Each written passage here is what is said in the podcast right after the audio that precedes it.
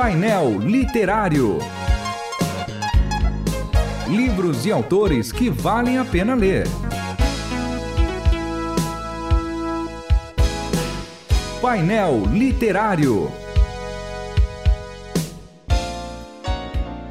Sejam todos bem-vindos ao painel literário da Rádio Transmundial. Eu sou o pastor João Paulo Gouveia, ou sou o JP Gouveia, né? Como alguns também querem dizer, ou sou o, profe o professor. professor JP Gouveia, como você quiser. Depende do programa, né, André? É verdade. Então você já ouviu aí a voz do André. Hoje quem está com a gente, André Castilho, diretor de produção aqui da Rádio Transmundial. Seja bem-vindo. Muito obrigado, João Paulo. Um abraço aos ouvintes que estão nos acompanhando aqui no painel literário. E aí tem mais uma pessoa que está sempre comigo aqui, direto agora, né? O pastor David. Hoje não é o pastor Júnior Martins, é o professor Júnior Martins, é o professor David, está junto comigo aqui para a gente poder conversar aí sobre algum livro do espectro imaginário, né? Exatamente, exatamente. É sempre bom a gente ter esse momento de conversa, literatura boa aqui na casa também e com grande honra ter o nosso chefe. É verdade. é, é, tribo, a gente é uma tribo. É. Até, até hoje eu vi os caras me chamam chefe, senhor, pastor. Eu acho estranho. É, hoje a gente parte. vai falar sobre. Uh, fala aí o nome do livro, André. As Crônicas de Olan, que na verdade não é apenas um livro, mas é uma trilogia. E o último, inclusive, é um tijolão que tá aqui na minha mão. Todos eles. Todos são, né? Todos são grandes. Os dois primeiros, cada um tem mais de 500 páginas. Esse aqui tem cerca de mil páginas. Então Mas é o... A gente pode revelar todos os. Até a questão do nome, quem é realmente o autor. A gente pode fazer isso ou não? Não, eu acho que sim. Acho que sim. Vamos né? lá. Ele é publicado, o autor é o L.L. Wurlitzer e é publicado pela Tolkien Publicações. Mas quem é LL Wurlitzer e o que é a Tolkien Publicações? LL Wurlitzer é o pastor Leandro Lima. Ele é um Por pastor isso que é LL, né? Exatamente. É. É, foi, houve uma jogada aqui de marketing, mas que eu achei bem interessante, que você tirou um pouco, é quase que uma outra persona que, que é o autor desse livro. Então, que para esse tipo de literatura é legal ter esse tipo de coisa. Ele né? usa o sobrenome alemão É. dele, né? Coloca aqui. e, e aí eu tiro o Leandro Lima, né? Fica Claro. algo um pouquinho diferente. E o selo editorial também, né? E o selo editorial, que é Tolkien, faz referência clara ao J.R.R. Tolkien. E Tolkien é um selo da Fiel, da editora Fiel, Ah, da editora que é Fiel. editora conhecida aí Bem no meio reformado cristão. todo mundo, né? Exatamente. Esse, esse aqui é a grande, a grande questão, né? Geralmente a gente acha assim que os reformados são mais conservadores e que vão abominar esse tipo de literatura, dessa literatura fantástica, né? Dessa Isso. literatura assim cheia de imaginação, né? Isso, Muito isso. pelo contrário aí nesse caso, né? Nesse caso, totalmente o contrário, porque o- As Crônicas de Olan é uma ficção fantástica de cosmovisão judaico-cristã. Ela, é, na verdade, ele imagina e o- a, a ideia aqui é pegar o início de Gênesis, onde são falados sobre os heróis, homens valentes. Esses heróis, homens valentes, em hebraico são os giborim.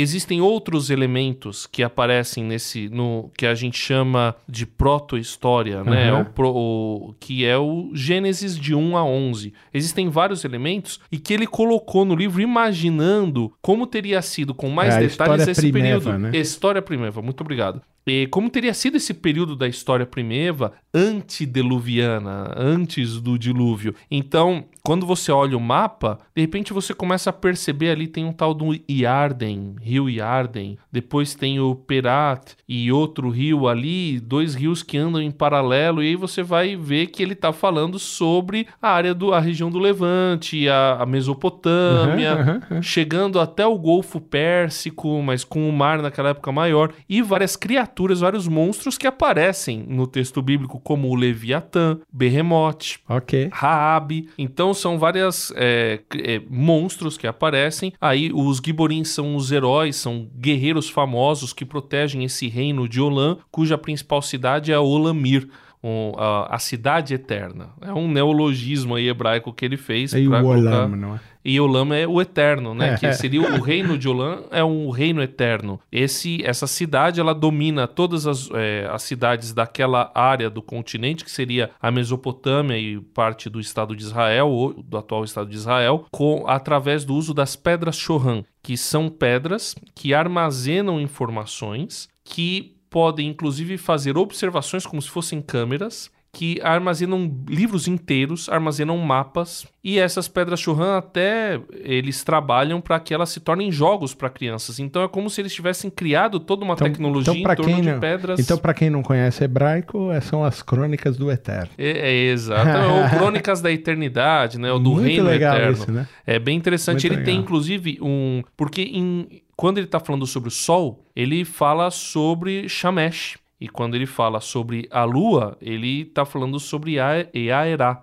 Ele, então, ele chama várias localizações, vários elementos com Ok. os nomes hebraicos. Ele tem um apêndice com, to- com um glossário hebraico para você até poder entender melhor quando aparecem alguns nomes, uma série de coisas, e você vai se familiarizando e se apaixonando Você gostou de ler? e sim, tá- tem sido muito é bom, que é muito bom do livro. seu universo. é. Esse pessoal nerd, Fantástico, né? né? É, e o reino tá sendo. a- o, o reino de Olam, ele tem uma pedra especial que é chamada de olho, o olho de Olam. E essa pedra protege Olam do daqueles que, que estão no reino das sombras. As invasões, né? Das invasões do reino das sombras, que é o reino controlado pelos Shedins, que são espíritos maus Aham. do hebraico.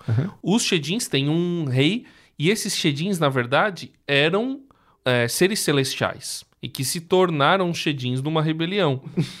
Então, e existem os seres celestiais que, ora, eles são os Kedoshins, que, Ok. que são os sagrados, né, Sim, santos. santos. Ora, eles. Aí, depois de Kedoshins, eles se tornam os irins, juízes. E aí vai trabalhando é, em, todo, em torno dessa, de toda essa mitologia. Ele cria uma mitologia própria para trabalhar uma história que vai falar sobre esse confronto entre as sombras e a luz. Por que, que as sombras invadem a luz? E, e- e tem uma série. ah, Bom, não dá tempo de falar tanto É. assim, mas é, é um- uma literatura muito legal, bem divertida. O que me parece na, na contemporaneidade, né, nesse tempo que a gente vive, é esse tipo de narrativa é muito importante. A gente já veio de uma geração que nasceu dentro da Marvel, da DC, do, né, fazendo tudo isso. Eu, eu já também sou um pouco dessa época, lá atrás, bem lá atrás, sou da década de 70, é, mas assim, é, eu fui colecionador da revista do Conan, né?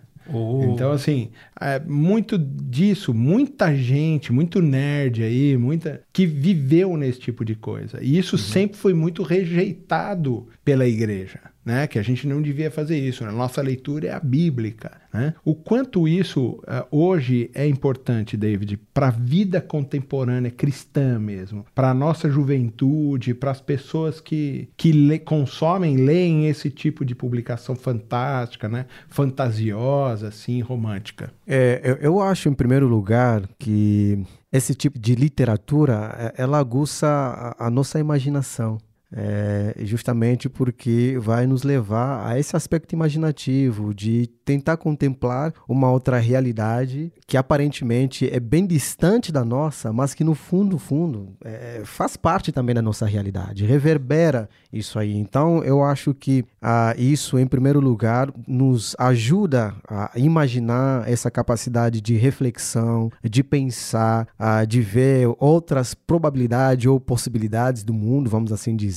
E ainda alguns autores vão dizer que isso até é bom para o nosso aspecto moral. Algumas coisas que nós vemos nessas histórias ficcionais que demonstram essa realidade daquilo que é bom, daquilo que é ruim, daquilo que pode provocar em nós essa repulsa de coisas que não são legais. Então, eu acho que isso é interessante. Por isso que a gente deveria levar isso mais para a igreja, para os jovens lerem mais, para consumirem obras desse tipo e a gente ter uma outra percepção da realidade e que existem princípios até bíblicos cristãos nessas narrativas, como por exemplo o André falou muito bem, tem muitos elementos que ele está usando aí que é interessante. Aqueles que já estão familiarizados, por exemplo, com o texto bíblico vão lendo e falam: caramba, olha só que interessante as referências que ele vai fazendo e outros vão aprendendo com essas referências Exatamente. de uma outra forma, que talvez não iam aprender com muita facilidade, mas que a, a- a narrativa, o tipo da narrativa nos ensina. Mas você não acha que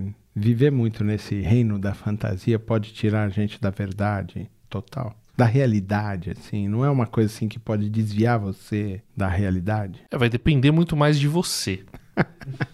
É uma pergunta maldosa. Não, eu acho assim. Só vai desviar da verdade, na minha opinião, quem não estiver na verdade. Então, o que eu digo para as pessoas, eu leio de tudo, eu assisto de tudo, eu ouço de tudo, mas tem uma coisa que nunca sai do da, da minha visão, que nunca sai, que é a verdade bíblica. Então, eu tomo vacina, e a vacina é a Bíblia. Aí eu posso ver outras coisas e avalio todas essas coisas que eu consumo a partir da Bíblia. E e é muito interessante você ler ficção, porque toda a ficção, por mais fantástica que ela seja, ela vai apresentar angústias, ideias, expectativas e outros elementos do autor que você vai encontrar paralelos com a realidade. Então, no caso de uma ficção de cosmovisão cristã, que é muito importante, qualquer leitor vai acompanhar esta ficção, vai, vai ler uma história e vai perceber em algum momento elementos que vão provocar. Então eu não acho que a pessoa vai se perder, ela vai ser provocada. Com certeza, ela vai ser provocada. Seja algo que tem uma cosmovisão cristã e algo que não tem uma cosmovisão cristã, mas vai haver provocações. E a partir dessas provocações, a gente encontra paralelos com a realidade que vão nos levar a reflexões e inclusive mudanças. Ah, uma coisa hum, que me chamou bastante a atenção enquanto você falava sobre o livro é a aproximação, me parece, uma aproximação entre o Tolkien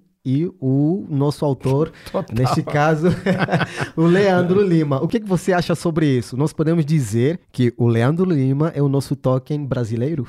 É, eu até acho um pouco forte falar que ele é o Tolkien brasileiro. Não sei nem se ele gostaria de que desse Até porque expressão. o Tolkien, a maneira como ele fez, que ele criou línguas, né? Ele desenvolve um mapa também, né? Sim, é. Que é um mapa baseado, inclusive, quando você vê no também no Antigo Oriente Próximo. Sim.